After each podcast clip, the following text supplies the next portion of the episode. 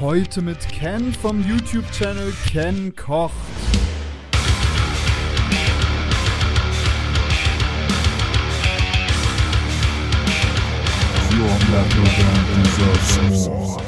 Das ist ganz wichtig, weil du brauchst eben alle Makros in einem guten Verhältnis, um lange satt zu bleiben. Und wenn du lange satt bist und keinen Heißhunger bekommst, dann ist das gut für deine Figur. Herzlich willkommen bei The Band Show, der Szene-Podcast für deine Metal- oder Hardcore-Band. Ich bin dein Host Murphy und ich wünsche dir viel Spaß.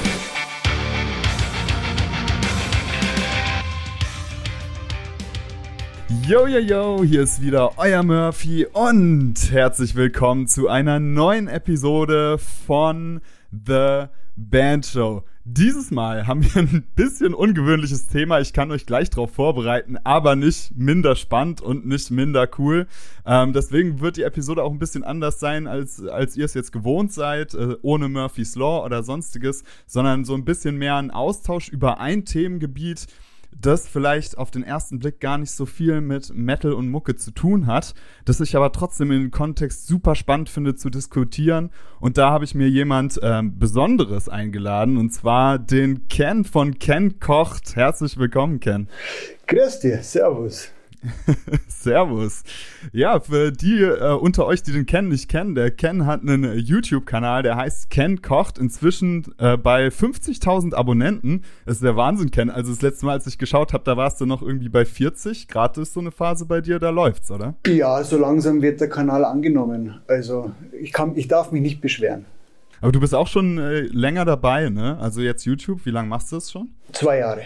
Also, Wahnsinn. Also lang ist es noch nicht, aber ein bisschen. Aber das setzt es ja auch schon immer mal wieder so in den richtigen Rahmen, ne? Wenn man sagt, man will mit YouTube anfangen und da heißt es ja immer, wenn man sich da ein bisschen informiert, ne, ist ja auch ähnlich wie beim Podcasten auch, dass es ein Marathon ist und kein, kein Sprint. Wie war das denn bei dir am Anfang? Wie kamst du erstens dazu, YouTube-Videos zu machen? Und äh, zweitens, wie war da am Anfang so die Resonanz? Ah ja, die Idee ist äh, langsam gereift. Ich komme ja vom Fernsehen, war ja viele Jahre Filmemacher für öffentlich-rechtlich und private Fernsehsender. Und irgendwann einmal ähm, kommt man halt in so eine Lebensphase, wo ähm, sagen wir mal so, das Fernsehbusiness ist nicht das dankbarste Business und irgendwann einmal will man für seine Arbeit auch äh, nicht nur finanziell entlohnt werden, sondern auch das Gefühl haben, dass man da gewissen Respekt und Dankbarkeit bekommt. Und da ist das Fernsehbusiness irgendwann einmal nicht mehr das richtige Business. Und dann habe ich mich umorientiert, habe Ausbildung äh, gemacht zum Personal Trainer, A-Lizenz, Functional Training und Ernährungsberatung. Aber irgendwie lässt dich das schon nicht los, wenn du äh, mehr als ein Jahrzehnt äh, kreativ warst und eigentlich aus dem schaffenden Business kommst, dann lässt dich das nicht mehr los. Und so lag es dann schon irgendwie nah. Machst halt das, was du am besten kannst. so, machen wir halt ein bisschen Videos auf YouTube und schauen mal, wie das ankommt und was die Community dazu sagt und ja, scheint zu funktionieren. Äh, um jetzt nochmal nachzuhaken, so wie war das dann am Anfang? Also hast, hattest du dann gleich irgendwie schon überdurchschnittlich hohe Aufrufzahlen oder war das wirklich zäh? Ich habe da keine Referenzen, ob es jetzt im Nachhinein zäh war oder nicht. Für mich hat es sich hm. unglaublich zäh angefühlt. Ist ja klar, du fangst an, keiner kennt dich, keiner, warum sollte man dich schauen? Und du musst halt schon echt durch ein langes Tal der Tränen gehen und einen langen Atem haben, weil du gefühlt nie Reichweite hast. Ja. Und ob das jetzt schnell war, wie der Kanal gewachsen ist oder nicht, kann ich nicht beurteilen, aber ich denke mal, zwei Jahre 50.000 Abonnenten ist nicht so verkehrt. Ja, ich denke auch, das ist absolut in Ordnung. ja, cool. Also, da ist auch eine erste Gemeinsamkeit tatsächlich, finde ich. Es gibt ja dieses Modewort, äh, gerade Content Creator. Wenn man dich als Content Creator bezeichnen würde, ist der eine Parallele auch zu Bands, die ja in gewisser Weise heutzutage auch Content äh, Creator sind. Und da verhält es sich sehr ähnlich, dass man als Band einen ähnlich langen Atem in, inzwischen braucht. Und da ist es auch, finde ich, ein bisschen spannend, wie wir jetzt überhaupt zusammenkommen, ist ja schon, und ihr denkt jetzt wahrscheinlich da draußen, hä, was ist denn jetzt los? Also bin ich jetzt bei einem Ernährungspodcast gelandet, aber der, aber der, der Witz an der Sache ist, ich bin auf den Ken gestoßen, weil ich mich tatsächlich sehr für, für Ernährung interessiere und dadurch ist es dann bei dem YouTube-Algorithmus bei mir in den Vorschlägen aufgeploppt. Ich habe mir das reingezogen und äh, dann ist mir in einem Video aufgefallen, dass der Ken Summer Breeze T-Shirt trägt. Und dann konnte ich natürlich nicht umhin, ähm, äh, dich zu kontaktieren. Also ähm, so war wie das. ist denn eigentlich? Ich habe gemeint, genau. ich hab gemeint, du bist äh, über Instagram aufmerksam geworden, weil meine Hashtags immer Rock'n'Roll, Heavy Metal und, und so ein nee, Nee, tatsächlich in einem Video war ich echt erstaunt. Also ich habe ein paar deiner Videos gesehen und ähm, da ist mir noch nichts aufgefallen und dann hattest du aber ein Video dazwischen, da hast du, glaube ich, ich glaube, es war ein Summer Breeze T-Shirt ja, getragen. Ja, genau. Äh, genau. das fand ich dann total geil und da habe ich gedacht, ja, Metal und Ernährung, das ist doch ein, das ist doch mal ein geiles Thema für diesen Podcast. Ähm, und da sprechen wir heute auch ein bisschen drüber davor, aber noch, was ist eigentlich dein Bezug zu Metal? Begleitet dich das schon dein ganzes Leben? Und was bedeutet Metal für dich? Ah das ganze Leben da ich jetzt nicht sagen, meine erste Kassette war New Kids on the Block. Also insofern, na Schmarrn. Also Metal, klar, ist schon seit jeher Teil von mir und deswegen Summer Breeze. Ich glaube, das erste Summer Breeze von mir war 98, 97, 98. Und seitdem jedes Jahr und Metal ist halt genau das, was man so braucht im Leben weil das Leben mhm. ist stressig genug und wenn der Alltag stresst, dann hörst du halt ein bisschen Metal und dann passt es wieder. Was, was mich da interessiert, wie ist dann dein eigenes ähm, Essverhalten in Bezug zu Metal? Also wenn du zum Beispiel auf einem Festival bist, weil was du ja auf deinem Kanal ähm, ja verkündest oder auch predigst, ist ja ist ja eine ausgewogene Ernährung, überwiegend äh, pflanzlich mit großer Last auf Samen, Kernen, Nüssen, Gemüse. Wie ernährst du dich, wenn du in diese Metal-Welt eintrittst, weil das ja durchaus schwierig ist, äh, sich da da gesund zu ernähren? Ich weiß gar nicht, ob ich das laut sagen darf. so, ja, was man halt so isst auf dem Festival. Currywurst und Bier. Mhm. So, darf ich nicht sagen, aber nein, es ist halt so. Auf, wenn, wenn du aufs Festival gehst, auf ein Metal-Festival, dann bist du da schon auch irgendwie ganz automatisch gedanklich, physisch in einer anderen Welt und da gehört halt Bier dazu und das Essen, was halt da verkauft wird und das ist halt Teil des Festivals. Deswegen mache ich mir auf dem Festival nicht wirklich viel Gedanken über gesundes Essen, was aber auch nicht schlimm ist, weil die restlichen 350 äh, Tage ist halt gesund. Das finde ich ziemlich cool, weil ich bin im Moment noch an so einem Punkt, ich weiß nicht, ob du dich damit identifizieren kannst, aber wenn du so ähm, anfängst, dich mit Ernährung auseinanderzusetzen und so hinterfragst, was ist da eigentlich genau drin, dann auch öfters mal die Packung im Supermarkt umdrehst und so hinten drauf schaust und dann immer mehr ein Verständnis ähm, davon bekommst, was, was Nahrung oder äh, eigentlich, eigentlich bedeutet, dass sich dann manchmal in solchen Situationen, äh, wenn du dann auf dem Festival bist, das Hirn einschaltet und man gar nicht mehr so sehr genießen kann, weil man genau weiß, was da, was man da halt gerade für einen Müll in sich reinprügelt. Ja, ja klar, voll. Also ich sage mal, wenn du damit auf dem Festival anfängst, also ich mach, ich fange damit nicht an auf dem Festival. Dieser Gedanke kommt mir nicht, weil ich will einfach nur gescheite Musik hören mit meinen Kumpels aus dem Studium, äh, gescheite Musik hören, drei, vier Tage abhängen und einfach nochmal, ja, das Studentenleben, weil da hat es angefangen während des Studiums, ähm, das Summer Breeze, glaube ich, äh, zweites Semester, wenn ich jetzt lüge, keine Ahnung. Und das, das ist, da, da, denkt man nicht ans gesunde Essen oder was für ein Schmarrn du dir reinpfeifst. Das sind dann die Gedanken, die du dir halt im Alltag stellst, vor allem in Bezug auf Kind und einfach schaust, dass du keinen Schmarrn kaufst. Aber auf dem Festival nicht. Da kommt mhm. der Gedanke nicht. Ich fand es jetzt ganz cool, wenn wir nämlich jetzt weiterkommen zu, zu Bands und deren Essverhalten auf Tour ähm, dann stellt man häufig fest, dass sich das gar nicht so sehr unterscheidet von dem der Besucher äh, auf, auf Festivals. Ähm, und dass du mir im Vorhinein dann auch so ein bisschen ähm, im den Kopf gewaschen, weil ich so mit der Intention in ein Gespräch mit dir wollte, ähm, weil ich dachte und ich die Erfahrung gemacht habe, auch ähm, auf Tour selbst, dass wenn ich mit Bands unterwegs bin oder selbst mit meinen Bands unterwegs war, dass ich das Gefühl hatte, dass ganz viel ähm, verloren geht. Einfach dadurch, natürlich auch durch die Umstände des Tourlebens, einfach viel Alkohol, ähm, wenig Schlaf, dass dadurch ähm, in Shows an Potenzial verloren geht und dass ich feststelle, dass die Bands, die sich gesund ernähren oder die es irgendwie schaffen, gesunden Lifestyle zu etablieren, in der Lage sind, mehr abzuliefern.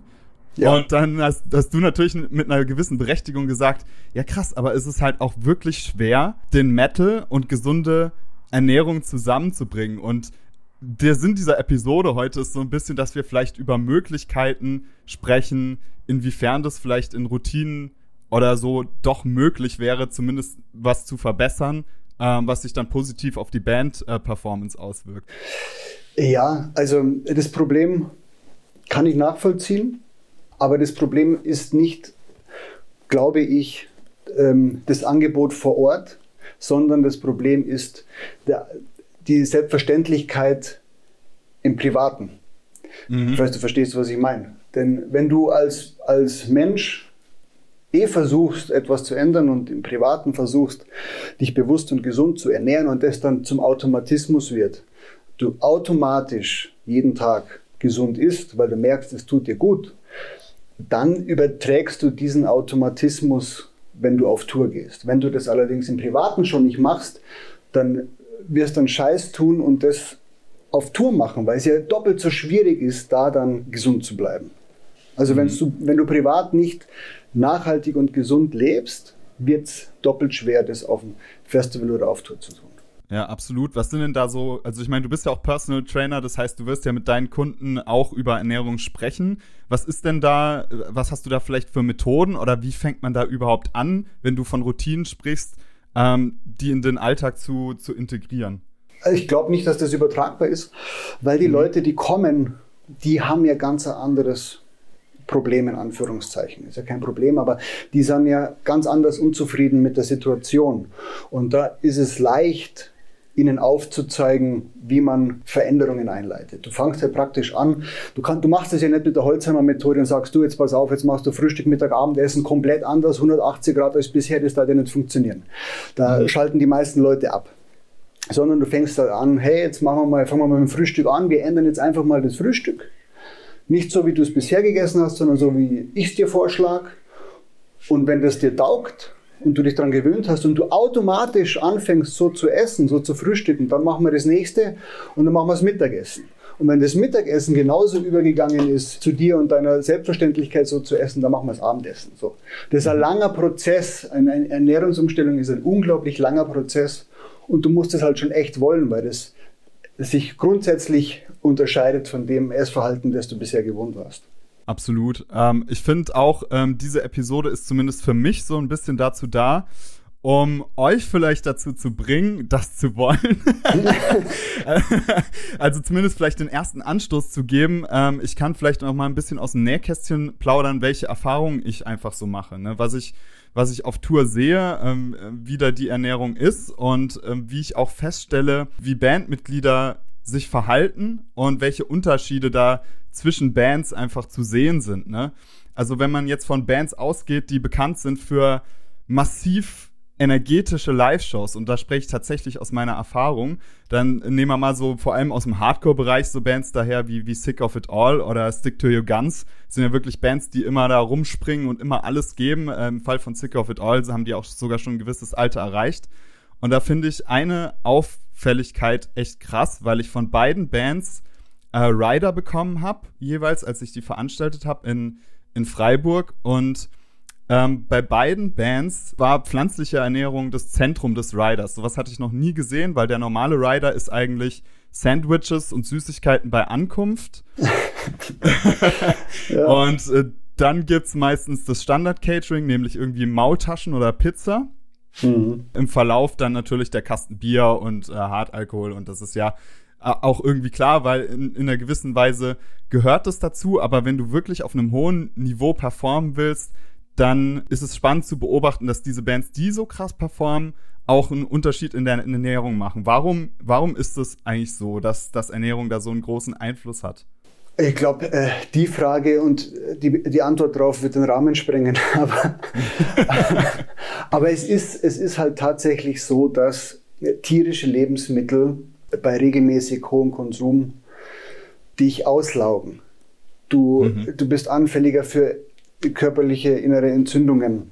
Du bist anfälliger für die ganzen Gesellschaftskrankheiten, angefangen von Diabetes äh, bis hin zu Herz-Kreislauf-Problemen. Die ganzen, diese ganzen Gesellschaftskrankheiten sind auch Teil davon, dass du eben dich zu sehr mit tierischen Produkten fütterst.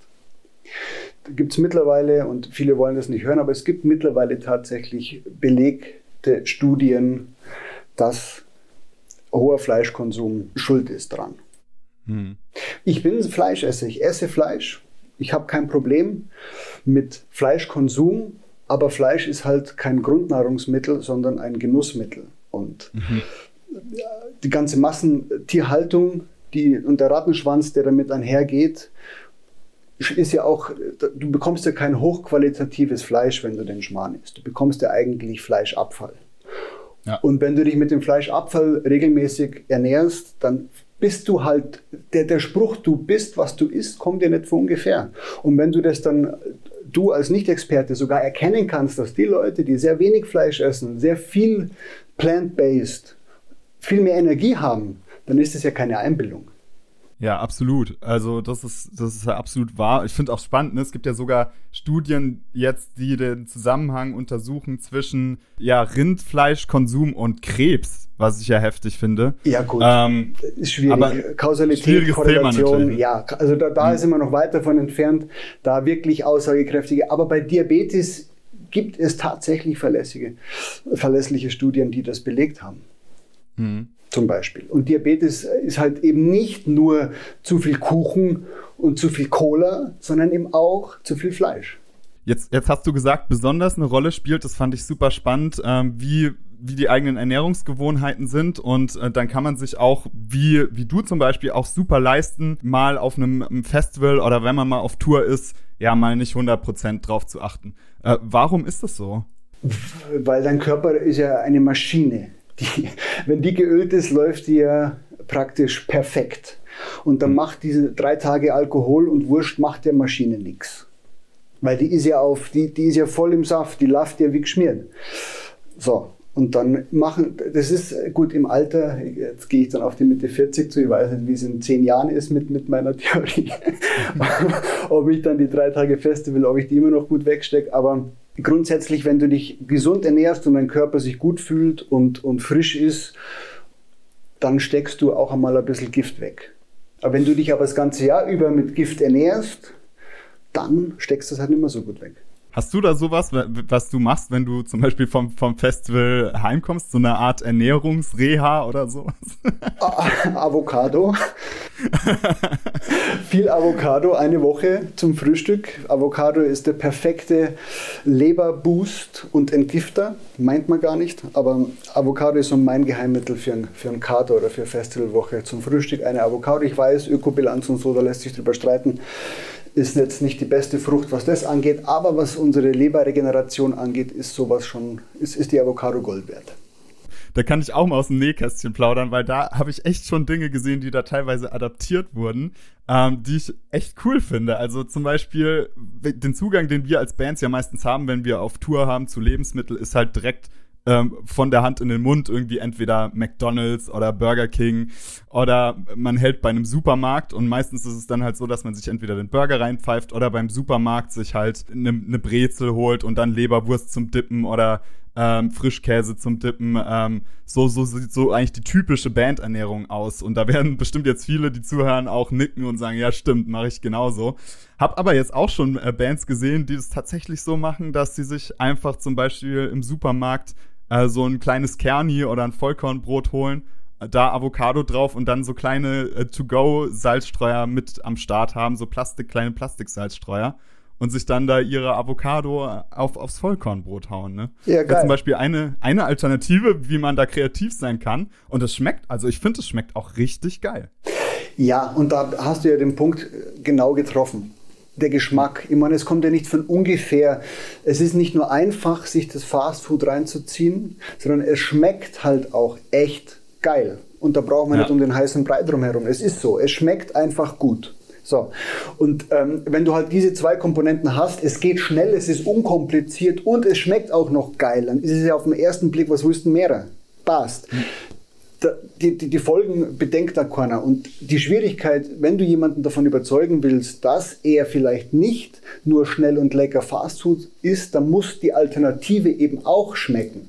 Das heißt, wenn du dann da ein paar Karotten und, und Avocado-Creme und Kernelbrot hinstellst, dann ist das cool, aber wahrscheinlich für die Masse ist das jetzt nicht das Highlight und man sagt ja geil, da baden wir jetzt eine Runde drin. Das wird wahrscheinlich nicht funktionieren, sondern da, da brauchst du halt Sachen, die auch richtig geil schmecken. Nur so über den Geschmack kommst du eben auch dazu, Menschen, die eigentlich pro Fleisch sind, zu sagen, hey, geil, das schmeckt ja auch echt gut, dann esse ich halt mhm. das, weil es tut mir mehr gut als das Fleisch und es schmeckt genauso gut. An dieser Stelle muss ich auch einfach mal jetzt Werbung für den Ken machen. Also, falls ihr Ken Kocht noch nicht kennt, äh, dann äh, schaut euch das mal an. Also, da, da läuft einem schon beim Zuschauen das Wasser im Mund zusammen. Und ich glaube, du machst es ja auch tatsächlich aus dem Grund, dass du ja da auch mit diesen Nahaufnahmen, wie man es aus der Werbung kennt, äh, das, da läuft einem schon das Wasser im Mund zusammen und ähm, das schmeckt auch wirklich gut und das ist, äh, finde ich, auch ein Kernpunkt.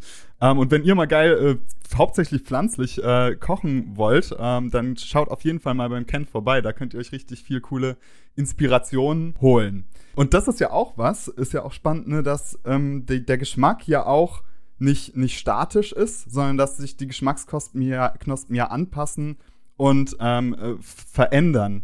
Also vermutlich denkt der Fleischesser jetzt gerade, während er das hört, beim Avocado-Brot, hm, naja, ähm, aber jemand, der sich äh, in den Alltag, im Alltag schon irgendwie hauptsächlich gemüselastig ernährt, der, für den ist das super lecker. Ähm, weißt du, warum das so ist? Naja, im Endeffekt geht's halt, es läuft immer auf das eine raus, auf den deftigen Geschmack, Umami, Glutamat, mhm. Fett. So, das sind, wenn etwas fettig ist, und salzig ist und viel Umami hat, dann triggert es halt deine Geschmacksknospen am meisten. Und Fleisch angebraten mit einer Soße hat halt unglaublich viel Umami. Also viel deftigen, fettigen Geschmack. Und das zu kopieren, also wenn du dich daran gewöhnst, dann wird es echt schwierig, dich nochmal begeistern zu lassen. Das heißt, du musst versuchen, einfach dieses Umamige in in die plant-based Ernährung reinzubringen. Da gibt es ein paar, aber es ist halt nicht so einfach. Also es ist einfacher, ein Fleisch in der Pfanne zu hauen und ein bisschen Sojasauce drüber zu kippen und fertig, dann schmeckt es halt geil. Und plant-based so ähnlich schmeckend, also es wird nie nach Fleisch schmecken, aber so ähnlich umamig schmecken zu lassen, ist halt mit einem Aufwand verbunden, das für den täglichen Gebrauch, wenn schnell gehen muss, nicht immer gut ist, nicht prädestiniert ist. Aber da muss man sich halt reinfuchsen. Wenn man da Bock drauf hat, da kann man echt geile Kreationen zusammen kochen und du vermisst den Fleischgeschmack dann echt nicht. Was kochst du denn zum Beispiel, wenn du Bock hast auf dieses, auf dieses Deftige? Gibt es da ein Gericht, was dir jetzt spontan irgendwie in den Kopf kommt? Oh. Nein. Da mein, Liebling mein Lieblingsgericht, wenn es schnell gehen muss, ist Nudeln mit Knoblauch und Olivenöl.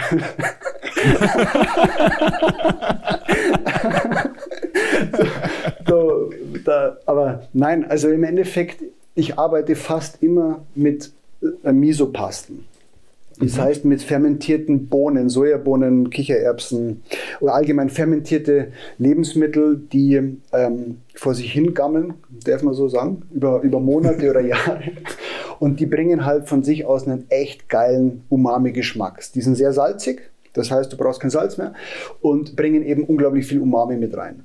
Und das benutze ich eigentlich in all meinen Speisen und kann dadurch egal was ich mache, ob ich jetzt eine Tomatensauce mache oder was weiß ich, was habe ich gestern gemacht, eine vegane Currywurst, ähm, wobei da ist kein Miso drin. Aber auf die Frage, wie bekomme ich den Geschmack hin, mit Miso-Pasten und, und ähnliche fermentierte Lebensmittel schaffst du das ganz gut. Und das ist dann so mein deftiges Essen. Also ich habe da in dem Zusammenhang, auch gerade wenn du das Thema Salz ansprichst, ähm, macht man ja ganz viele Erfahrungen. Ähm, meine Freundin ist zum Beispiel immer sehr salzig. Ähm, und wenn die kocht, dann äh, kriege ich häufig einen Anfall, also, dass ich das ja fast gar nicht essen kann, weil, weil das wirklich dann versalzen ist. Also tatsächlich auch mal spannend, euch äh, zu hinterfragen oder mal für andere zu kochen und zu gucken, wie das für die schmeckt, weil gerade auch bei Salz habe ich das Gefühl, dass, dass der Körper sich daran gewöhnt. Ne? Ja, absolut. Also man kann sich an, an jeden Geschmack gewöhnen und steigert ihn. Also bei Schärfe ist es ja auch, wenn du anfängst scharf zu essen, fängst du leicht scharf an und hörst irgendwie bei ähm, Habanero aufs Brot auf. Aber mhm. und beim Salz ist es auch so. Und beim Salz muss man halt aufpassen, weil Salz ist in hohen Mengen tatsächlich nicht so gut für uns. Da würde ich äh, immer auch dann gegen testen lassen. Wenn du sagst, wenn du dann deiner Freundin sagst, du pass auf, vielleicht hast du ein bisschen zu viel Salz, na, dann müsstest du es nochmal ausdünnen, weil sie wird es wahrscheinlich nicht mehr schmecken, weil ja. sie sich dran gewöhnt hat, genau. Jetzt hast du gesagt, es muss schmecken. Und ähm, da kommen wir natürlich im Bandalltag speziell an, eine, an einen gewissen Punkt, an dem es schwierig wird. Ähm, weil meistens, wenn man vegane Gerichte auf, auf seinen Rider schreibt, dann bekommt man dann vor Ort vom Veranstalter ja, so, so, ein, so ein komisches Fleischersatzprodukt äh, und dazu improvisiert irgendwie Nudeln mit, mit Soße. Schmeckt halt und halt nach Arsch und Friedrich. Genau, es schmeckt halt nach Arsch und Friedrich. Und das, an dem Punkt, da kann ich, kann ich viele von euch verstehen, die dann doch lieber die Fleischmahlzeit drauf machen, weil man, da macht man die Erfahrung, dass da die ganzen passionierten Köche plötzlich in den Locations doch am Start sind ähm, und das hinkriegen. Und tatsächlich finde ich, da ist auch so eine gewisse ethische Dimension dahinter, wenn man so ein bisschen anfängt, in Prinzipien zu denken.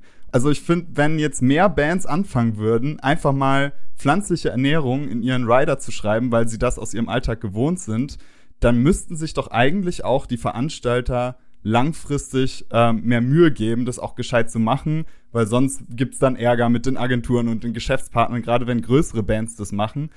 Ähm, und dann nehme ich durchaus einen Wandel wahr. Also das ist natürlich, äh, finde ich, in dem Zusammenhang ein spannendes Thema, dass man vielleicht mal guckt, okay, ich mache das jetzt einfach mal und, äh, und guck, was, was passiert. Du, ja, und du brauchst halt, also ich glaube, ich kenne mich nicht so gut aus, wie es dann auf der Tour oder auf dem Festival hinter den Kulissen ausschaut in Sachen äh, Kochen und Ernährung, aber ich glaube mal, wenn du einen, einen gescheiten Koch hinstellst, der Haupt, der halt sich auskennt mit veganer Ernährung und mit den Würzen, Gewürzen und, und Mitteln, die man da verwendet, dann rockt es. Also du brauchst mhm. halt jemanden, der Ahnung hat. Wenn du jetzt halt einen normalen Koch hinstellst und der soll halt jetzt halt statt sein klassisches Fleischgericht noch eine Alternative hinstellen, dann wird es halt wahrscheinlich nicht so funktionieren, weil der keine Ahnung hat, welche Geschmäcker, der wird wahrscheinlich in seinem Leben noch nie mit Hefeflocken was gemacht haben.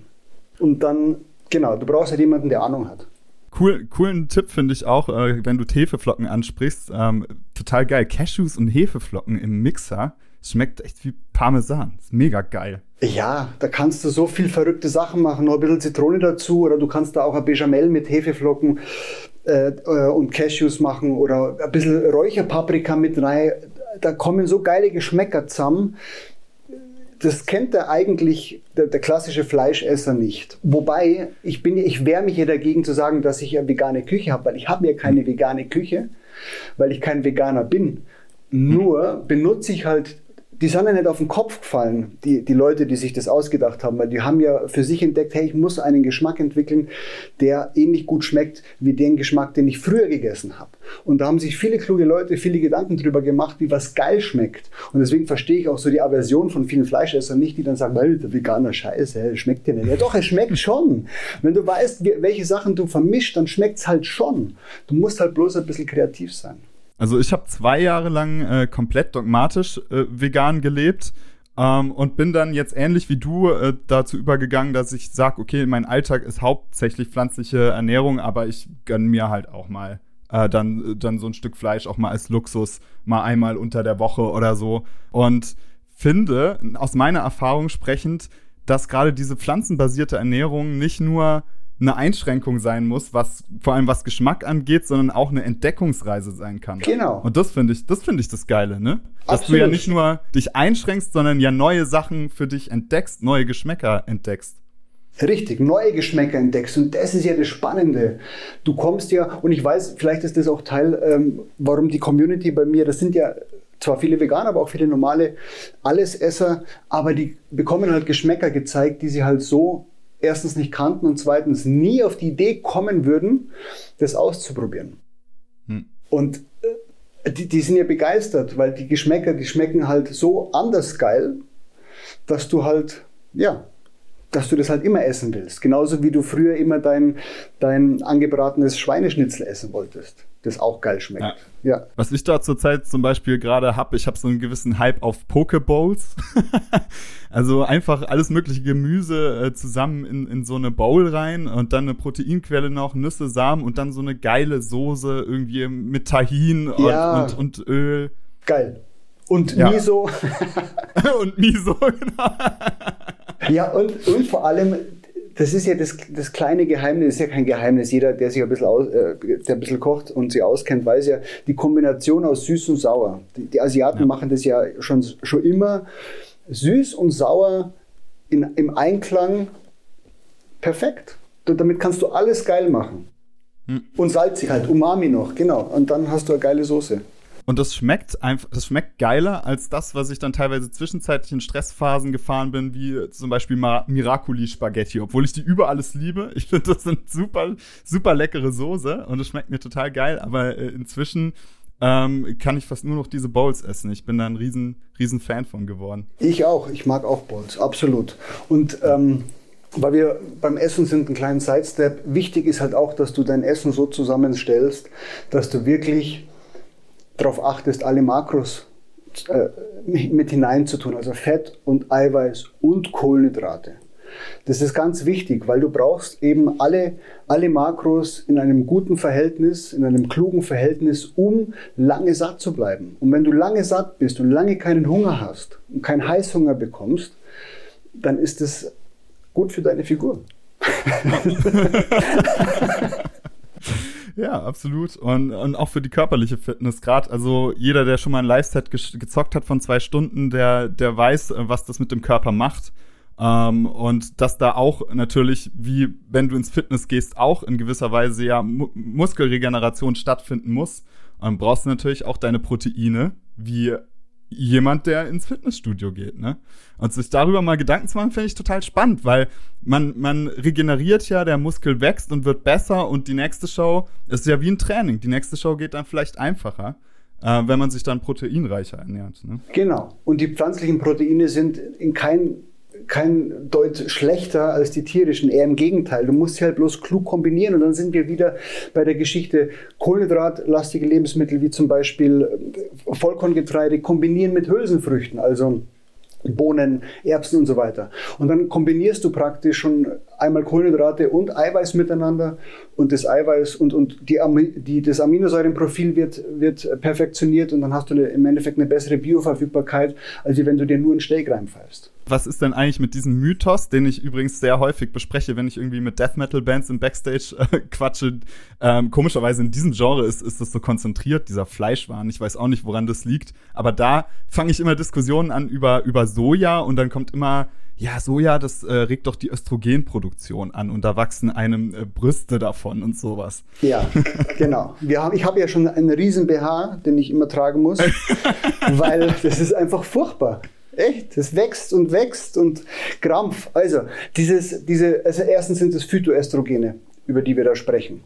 Und es gab tatsächlich in vitro, im Labor, wurde nachgewiesen, dass das ungünstig sein kann, Phyto, Phytoestrogene. Aber wenn du dir Soja zu dir nimmst oder Tofu zu dir nimmst, dann hast du ja keine isolierten Phytoöstrogene, sondern eine ganz große Auswahl an ganz vielen verschiedenen Stoffen. Und in keiner einzigen Studie konnte man nachweisen, dass die Phytoöstrogene, die du aus dem Soja oder aus dem Tofu zu dir nimmst, irgendwie schädlich werden. Ganz im Gegenteil, es hat ganz viele positive Effekte. Ich habe die Studien auf meinem Kanal auch verlinkt. Ähm, positive Effekte aufs Herz-Kreislauf-System, positive Effekte bei Frauen festgestellt, aus, aus dem Stegreif bekomme ich jetzt nicht alle hin, aber da hast du mich jetzt auch überrascht. Nein, also diese Phytoöstrogene, die da angesprochen werden, die halten sich hartnäckig, sind aber tatsächlich kein Problem. Kleiner Einschub, wenn man es nicht übertreibt. Also das heißt, hm. wenn ich mir jetzt jeden Tag zwei Kilo Tofu reinpfeife, weil er mir so gut schmeckt, dann ist das nicht gesund. Aber das ist wie mit allem. Wenn ich mir zwei, jeden Tag zwei Kilo Fleisch reinpfeife oder zwei Kilo Apfel, äh, zwei Liter Apfelsaft trinke, dann ist das alles nicht gesund und deswegen alles im Maßen, alles klug und dann hast du kein Problem damit. Da gibt's ja auch so, so Ernährungsmethoden wie zum Beispiel den Regenbogen essen, ne? dass, du, dass du halt genau. auf eine große Farbvielfalt achtest und damit automatisch einhergehend eine große Bandbreite an, an Lebensmitteln zu dir nimmst. Genau, also im Endeffekt kann man es ganz leicht ähm, runterbrechen. Vollkorngetreide, Hülsenfrüchte, Gemüse, grünes Blattgemüse und dann mit den mit den, also und, und Samen, also gekeimtes, und dann mit den Geschmäckern süß, sauer, umami arbeiten und dann, ähm, dann bist du gut aufgestellt. Absolut, cool. Ich hoffe, ihr habt jetzt alle gut mitgeschrieben. Ähm, und wenn nicht, dann müsst ihr wohl leider auf den, auf den YouTube-Kanal von, von Ken gehen. Ähm, und auch mal vielleicht als für euch als Anregung, dass ihr nach der Episode einfach mal euren ähm, Host, äh, Hostility Rider aufmacht, euren Verpflegungsrider und doch einfach mal versucht, da Sachen, Sachen auszutauschen, vielleicht auch mit dieser Regenbogenmethode ähm, und es einfach einmal endet und ändert und dann guckt mal, was passiert. Äh, und wenn ihr dann danach sagt, es schmeckt scheiße, es bringt mir nichts und ich fühle mich kacke, dann okay, dann habt ihr das mal probiert, aber ihr habt es wenigstens mal gemacht, weil was ich das schon spannend finde, ist, dass man ja, und da sprechen wir über das Thema Bewusstsein, ne, dass man da ja meistens gar nicht drüber nachdenkt, wenn man den Rider macht, was das vielleicht für eine Auswirkung auf die Show haben könnte, sondern man nimmt sich einen Rider von so einen Standard-Rider, den man im Internet findet, äh, was andere Bands so üblicherweise anfragen und, und übernimmt es einfach, ohne dass man da mal einfach mal drüber nachdenkt, was will man denn eigentlich essen und was ist vielleicht cool für die Show, wenn man das isst, aber auch was schmeckt vielleicht gut, dass man da mal irgendwie in sich, in sich reingeht. Ne? Schaut einfach, dass ihr für euch eine Soße kreiert, die zu relativ vielen Lebensmitteln passt, also die sowohl zu Getreide als auch zu Hülsenfrüchten passt. Und wenn ihr so eine Soße schon mal am Start habt, dann ist eigentlich das Gericht meistens gerettet, weil dann haut sie einfach die Soße drüber und dann schmeckt es halt geil. Das ist jetzt kein Ersatz für ein kurz zusammengestelltes äh, Gericht, aber wenn es mal schnell gehen muss, dann kann eine Soße schon was retten. Da, gibt, da kann ich auch noch einen Hack weitergeben von der lieben äh, Britta Görz, äh, Sängerin, Schauterin von High Race und Cripper. Ähm, die macht es so, dass die sich immer Tupperdosen mitnimmt. Und wenn sie irgendwo ein gutes Catering sieht, dann packt sie sich davon ein paar Tupperdosen ein ähm, und isst es dann am nächsten Tag noch oder so und vermeidet damit, dass sie oder nach der Show oder vermeidet damit, dass ja, dass, dass man sich dann irgendeine Scheiße reinkloppt oder dass nach der Show, was ja auch häufig vorkommt, nichts mehr zu essen da ist. Dass man, da wird man als Band häufig gezwungen, sich irgendwie vor der Show komplett voll zu fressen. Ja. Dann hat man vollen Magen, geht auf die Bühne, ist eigentlich komplett am Ende. Ja. Und nach der Show, wenn man dann die Energie bräuchte, ist nichts mehr zu essen da. Dann hilft vielleicht noch der Shot, äh, Schnaps, ein bisschen genau. Energie reinzupumpen für die Bühnenshow. So und dann, genau. Ja, im Endeffekt ist es oft die Bequemlichkeit die dann einem daran hindert. Also ihr, ihr merkt vielleicht, wir wollen hier gar nicht unbedingt missionieren äh, gehen. Wir sind beide keine dogmatischen äh, Veganer oder so, ähm, sondern vielleicht einfach äh, mal so diesen kleinen Funken säen, dass man einfach mal drüber nachdenkt und, und überlegt, ob, ob das äh, vielleicht eine Auswirkung auf die Performance hat. Und wenn ihr meine Meinung hören wollt, äh, gleich kann man vielleicht noch Kens Meinung hören. In meinen Augen hat das eine enorme Auswirkung. Nicht nur wegen den ganzen wissenschaftlichen Studien, die es zum Thema Ernährung auch gibt, die eindeutig belegen, dass natürlich so eine Ernährungsweise, äh, wie Ken sie auch beschreibt, gut für den Körper ist, sehe ich auch ganz pragmatisch einfach bei den Bands, die es ein bisschen anders machen, dass die, dass die einfach leistungsfähiger sind. Ähm, Beispiele wären zum Beispiel Gojira, die einen sehr ausgewogenen Rider haben, die sich, die viel Sport machen auf Tour, die sich gesund ernähren. Ähm, Trivium wäre ein Beispiel. Ähm, die genannten beiden Hardcore-Bands. Da sieht man einfach aus der Erfahrung, dass diese Bands imstande sind, live mehr zu leisten als andere Bands, weil sie darauf achten. Und gerade auch wenn ihr mal in die Position kommt und wirklich lange auf Tour seid, dann wird es irgendwann unvermeidlich, weil wenn ihr mal drei, vier Monate am Stück auf Tour seid, dann macht es der Körper vielleicht den ersten Monat noch mit und spätestens am zweiten Monat wird es dann, wird's dann kritisch werden. Oder spätestens, wenn du heute halt 40 überschritten hast. Genau, genau. Ja. Irgendwann einmal ist halt unsere Maschine nicht mehr super jung, sondern ein bisschen alt und muss halt gepflegt werden. Das ist halt einfach so. Kann man das vielleicht so zusammenfassen? Ähm, äh, Rock'n'Roll ja, Bier ja, Bratwurst ja, aber einfach mal ein bisschen links und rechts gucken und vielleicht vor allem im Privaten gucken, dass die Maschine besser geölt ist. Absolut. Also wie gesagt, das äh, Rock'n'Roll und Alkohol gehört dazu. Für, also für mich, nicht für jeden, ich will nicht verallgemeinern, aber für mich wäre halt ein Festival ohne Bier irgendwie nur halb so cool. Das kann man jetzt halt drüber streiten mit Sicherheit, aber ähm, und genauso sehe ich es halt mit der Bratwurst auch. Und dann wird die halt gegessen, wenn's, wenn halt dieses Festival oder dieses Konzert ist und dann halt nicht mehr. Und so muss man das halt irgendwie, glaube ich, sehen. Was ja. Besonderes. Da freut man sich dann auch drauf. Da hat man was, hey, cool, geiles Wochenende. Und dann schmeckt es auch. Und dann hat man auch kein schlechtes Gewissen, weil das was Besonderes ist. Und, und eben nicht Das finde ich so krass das ist ja so krass, dieses, das, wo du sagst, da leuchten meine Augen sofort, weil ich die Erfahrung nämlich auch gemacht habe, so, so eine Bratwurst zu essen. Ja. Äh, also, also, als ich Jugendlicher war, da habe ich mir die Dinger halt reingeworfen, äh, irgendwie nebenbei die ganze Zeit. Und inzwischen ist so eine Bratwurst im Brötchen, das ist, das kommt einmal alle zwei, drei Monate vor. Und Oder einmal im Jahr. Da richtig Oder einmal im Jahr. ja. Aber dann ist das das Highlight schlechthin plötzlich, so eine Bratwurst zu essen. Absolut. Ja, geil. Ist natürlich, ähm, ja. Unter dem Aspekt des Tierwohls, da darf man sich keine Gedanken machen, möchte ich auch schon erwähnen, dass so eine Bratwurst schon eigentlich äh, Abfall ist. Und das muss man wissen, wie das zustande gekommen ist. Auch das hört man nicht gern, aber das ist halt einfach Massentierhaltungsschmarren das muss man, wenn man es isst, auch immer wissen, finde ich. Man muss ja. es bewusst, man muss es bewusst essen und auch sich bewusst sein, dass das jetzt halt die Tiere, die dafür gestorben sind, äh, kein schönes Leben hatten. Absolut. Und da, die ethische Dimension ist ja gerade im Metal, finde ich, auch, auch sehr wichtig. Ne? Also wir, Metal ist ja eine, eine, eine, rebellische Musik, die durchaus sich nicht auch nicht scheut, politische Themen anzusprechen. Und gerade jetzt auch aktuell äh, mit vielen Bands, die, die ja das Thema Klimaschutz einfach präsent auch haben und, und die Ignoranz der Politik diesem Thema gegenüber auch thematisieren in ihren Texten.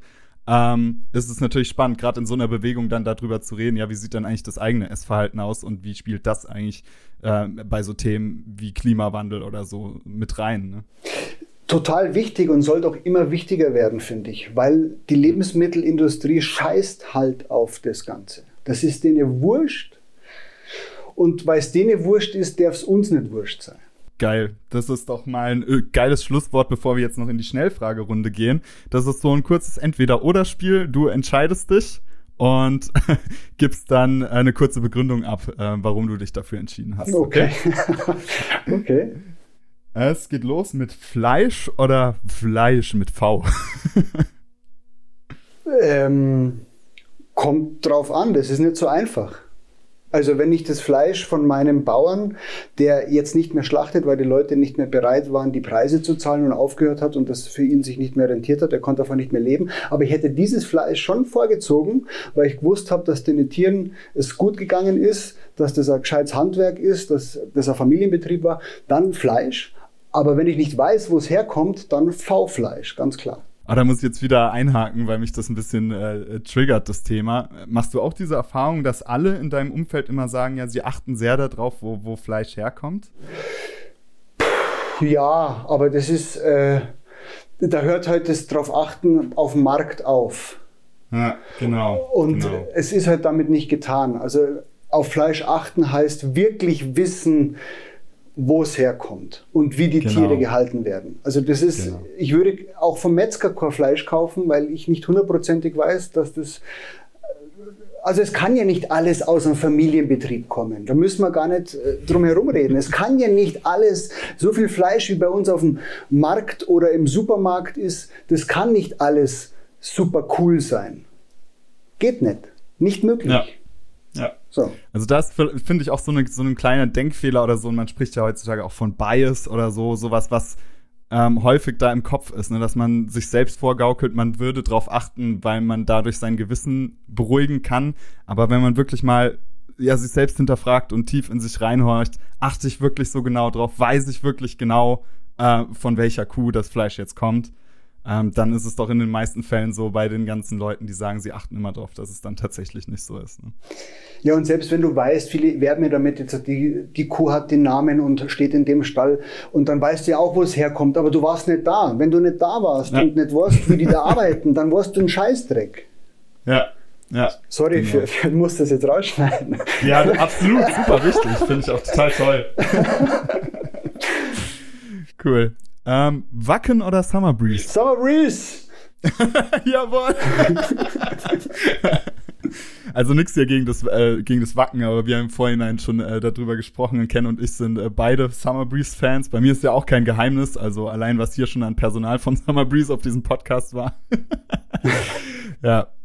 Ähm, Slayer oder Maiden? Slayer! Jetzt werden die Antworten nur noch reingerufen. Warum Slayer? Ja, weil ich damit groß geworden bin. Weil, und weiß, auch, ich wär, bin auch mit Maiden groß geworden, aber Slayer hat halt mehr Bums.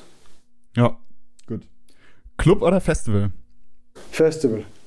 Wegen der, wegen der grundsätzlichen Stimmung, Klar. Campground. Ja, genau. Ja. Ja. Ja. Halligalli Drecksau-Fest. Halligalli Drecksau-Fest, genau. Und dann vielleicht noch zum Schluss, was wäre, was ist denn, hast du sowas wie einen Go-To-Tipp äh, der für dich entscheidend ist, wenn es um, ums Thema Ernährung geht? Also wenn dich jemand fragen würde, was wäre dein Nummer 1 Ernährungstipp? Wie meinst du das? Also wenn jemand einfach, der gar keine Ahnung hat, auf dich zukommt äh, und fragt, hey, Ernährung, hast du da einen Tipp für mich? Wie soll ich anfangen? Mit Hülsenfrüchten. Hm. okay. ah ja? Das ist mein Tipp. Steiger deinen Hülsenfruchtkonsum. Mindestens einmal täglich. Wenn nicht zweimal. Wie ist das da, wie ist das da eigentlich ähm, hinsichtlich äh, Flatulenz? Sehr wurscht. da, Sehr wurscht. Da, da gewöhnst dich dran. Gewöhnt man sich dran, genau. Ja. Cool, ey. Vielen, vielen lieben Dank, Ken, für deine Zeit. Es hat mir richtig viel Spaß gemacht und ich denke, für euch da draußen wird es auch eine super tolle Episode werden, aus der ihr hoffentlich was mitnimmt und ähm, ja, Gebt mir, gebt mir, gebt dem Ken Feedback, äh, folgt dem äh, Ken auf seinen Kanälen, Instagram, YouTube-Kanal findet ihr alles unten in den Show Notes und lasst es euch gut gehen. Bis zur nächsten Woche bei The Band Show. Danke, Ken. Herzlichen Dank dir, hat mich sehr gefreut und alles Gute. Alles Gute. Hau rein. Vielen Dank, dass du bis jetzt beim The Band Show Podcast zugehört hast. Ich freue mich riesig darüber und finde es genial, dass es noch Leute gibt, die so viel uneingeschränkte Aufmerksamkeit einem Thema widmen. Du gehörst zu diesen Leuten und da kannst du definitiv stolz drauf sein. Aus diesem Grund spreche ich jetzt auch zu dir und nicht zu den Menschen, die gleich nach den ersten 20 Sekunden wieder wegklicken, denn ich würde mich natürlich freuen, wenn gerade du, der dieses Thema wertzuschätzen weiß, noch weitere Möglichkeiten bekommst, um dich weiterzubilden, um weiter an deiner Band zu arbeiten. Da gibt es einmal die Möglichkeit, dass du Patreon wirst. Damit erhältst du Zugang zu einer genialen Community aus ganz vielen Bandmitgliedern, die sich gegenseitig helfen und sich gegenseitig unterstützen. Und ähm, da hängen wir auch regelmäßig zusammen rum, sei es jetzt in Inner Circle Stammtischen oder in den sogenannten Zoom-Clinics, wo wir zusammen mit professionellen Musikern oder Entscheidern aus dem Musikbusiness in einem Zoom-Call hängen und versuchen weiter zu erörtern, was man in der Bandarbeit optimieren kann, um seine Band richtig voranzutreiben. Und natürlich hast du immer die Möglichkeit, dich direkt bei mir zu melden. Die Kontaktdaten findest du unten in den Show Notes und dann können wir einfach vielleicht mal gucken, ob wir zusammenarbeiten können. Hierzu biete ich auch kostenlose Erstgespräche an, wo wir uns gegenseitig vorstellen können und in Erfahrung bringen können, ob es überhaupt Sinn macht, dass ich mit euch zusammenarbeite, um eure Band so ein bisschen zu pushen. Ich würde mich freuen, wenn wir uns auf irgendeine Art und Weise auch persönlich begegnen, entweder im Inner Circle in der Patreon-Gruppe oder direkt in der 1 zu 1 Arbeit. Ich freue mich auf dich und bis dann nicht vergessen, teil den Podcast, zeig es den Bands, die Hilfe gebrauchen können, damit wir mit der Metal-Szene bald einen Haufen geile Bands mit geilem Know-how am Start haben, sodass unsere Metal-Szene wieder richtig abreißt. Gerne kannst du auch eine Bewertung bei Apple Podcasts hinterlassen, das hilft dem Podcast extrem weiter. Jetzt möchte ich dich aber gar nicht länger aufhalten und wünsche dir eine gute Zeit bis zur nächsten Episode von The Band Show. Ciao, ciao.